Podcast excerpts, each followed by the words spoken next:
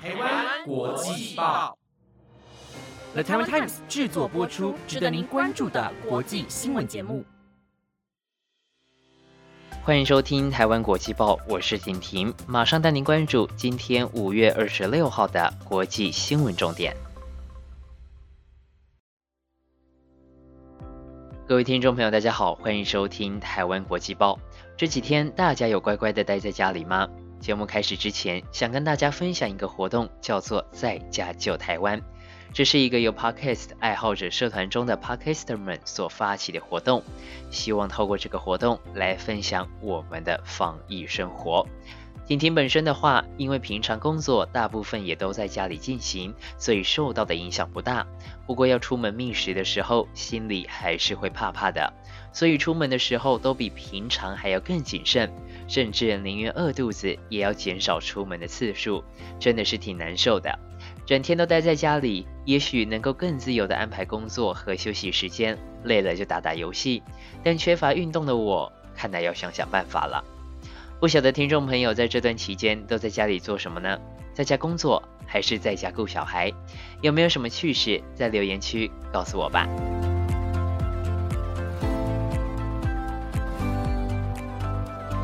今天首先要带您来关心，美国人开始可以享受假期出门玩乐了吗？根据美国联邦疾病防治中心 CDC 的数据指出，已经有百分之四十九点五的美国人口至少接种了一剂的疫苗，另外有将近一亿三千万名十八岁以上的人已经接种完毕，相当于全美百分之六十二的成年人都已经接种完了两剂的疫苗，在施打疫苗的进度上名列前茅。CDC 主任瓦伦斯基就表示，因为疫苗施打的普及，今年的国殇日假期有数千万名的人将可以稍微的像往常一样拜访亲友了。不过这里所说的是有接种疫苗的人，如果还没有接种疫苗的话，那么还是一样会有感染的风险。每年五月的最后一个星期一是美国的阵亡将士纪念日，也称作国殇纪念日，到时候将会有三天的假期。阵亡将士纪念日除了有纪念意义，是展现美国人的爱国情操的重要节日外，在民间同时也是代表夏天的到来。许多的海滩、游乐场等等都是在这个假期的周末开始营运。加上有三天的假期，使得许多的美国人都会选择在这几天出游玩耍。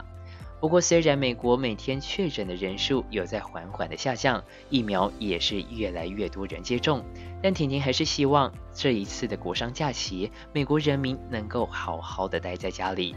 毕竟，并不是所有的人都接种了疫苗，接种了疫苗的人也并不是都接种了两剂，达到完全保护的效果。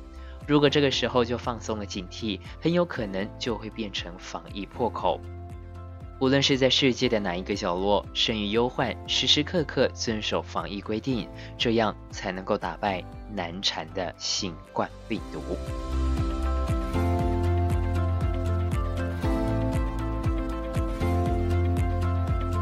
在二零一一年福岛核灾过后，许多的国家都针对日本食品实施了进口管制的措施。昨天五月二十五号，新加坡总理李显龙和日本总理菅义伟进行了大约二十分钟的电话会谈。其中，新加坡总理李显龙就表示，将会考虑完全废除福岛核灾后新加坡对于日本食品的相关限制，而菅义伟当然是十分欢迎。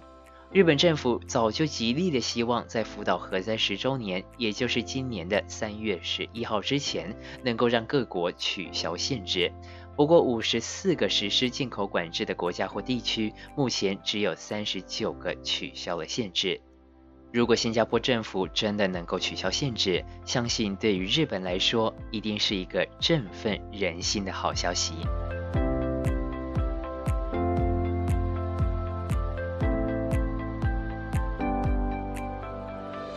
提到日本最近最头痛的消息，应该就是东京奥运了吧？虽然昨天的内容提到美国对于日本奥运的支持不会改变，但是现在是日本自家人开始反对了。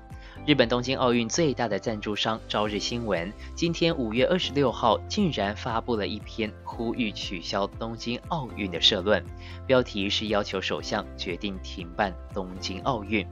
社论的内容表示，就算奥运比赛不开放观众进场，选手和工作人员加总起来也会有超过十万人，而病毒就会有可能从世界各地带来日本，然后再传播到世界各地。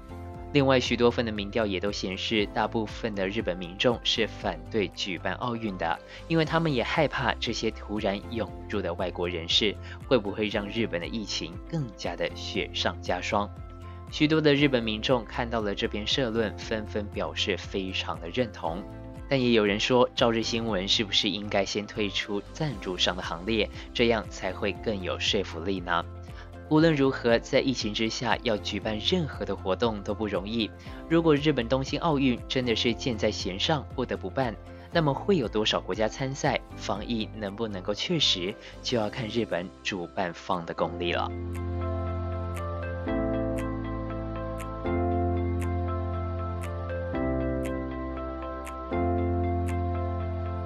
接下来带您持续的关心以巴冲突的问题。多亏了埃及政府的协调，以色列和巴勒斯坦武装组织哈马斯终于在五月二十一号达成停火协议。而就在昨天五月二十五号，美国国务卿布林肯到达了以色列进行访问，在与以色列总理尼坦雅胡会面后，两个人一起召开了联合记者会。记者会上，布林肯表示，美国将会协助重建在冲突中受到重创的加萨走廊，以确保停火的协议能够继续。当然，也不会因为这样就让武装组织哈马斯从中得利。反观以色列总理尼坦雅胡，可就没有那么客气了。他表示，如果哈马斯再次的违反停火协议，那么以色列就会进行更加有力的反击。不过，随着布林肯的到来，以色列也在冲突后首次允许送往加萨走廊的燃料、医药和食物入境。另外，布林肯在与以色列总理会面结束后，也与巴勒斯坦自治政府主席阿巴斯见面会谈。布林肯表示，之前被关闭的美国驻耶路撒冷领事馆将会重启。拜登政府也会要求国会拨款援助巴勒斯坦，不过详细的时间，布林肯并没有说明。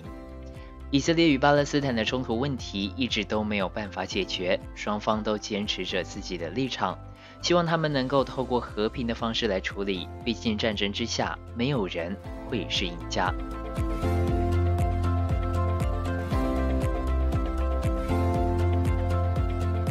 你今天节能减碳了吗？说到地球暖化，大家想到的可能就只有北极熊，其实还有许多的物种受到了影响。北极理事会北极动植物保护小组发表了一篇北极陆域生物多样性的报告。报告监测了数十年的极地生物多样性，发现北极地区变得越来越绿，灌木越来越常见。重要的授粉蝇在一九九六年到二零一四年之间减少了百分之八十。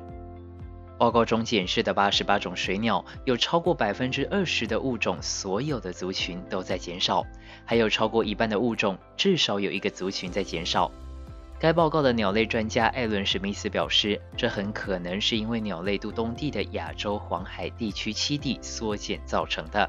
未来五十年，在不同的气候环境下，高达百分之八十的高北极水鸟会失去北方大部分的繁殖地。另外，因为北极暖化，原本在北极应该处于休眠状态的细菌也开始活跃起来，这很可能会让北极的动植物出现以往没有的疾病。就像2012年会影响皮肤、名为单独的细菌在西北地区的班克斯岛爆发，杀死了大约150头的麝牛。除了有细菌，原本不该出现在北极地区的哺乳动物，也会因为气温升高向北移动。这也使得在北方的原生物种受到了严重的威胁。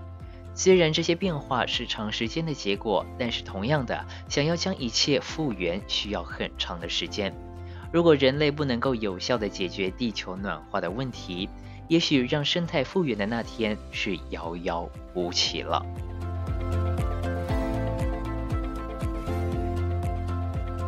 以上就是今天的节目内容。本节目由台湾 Times 制作播出。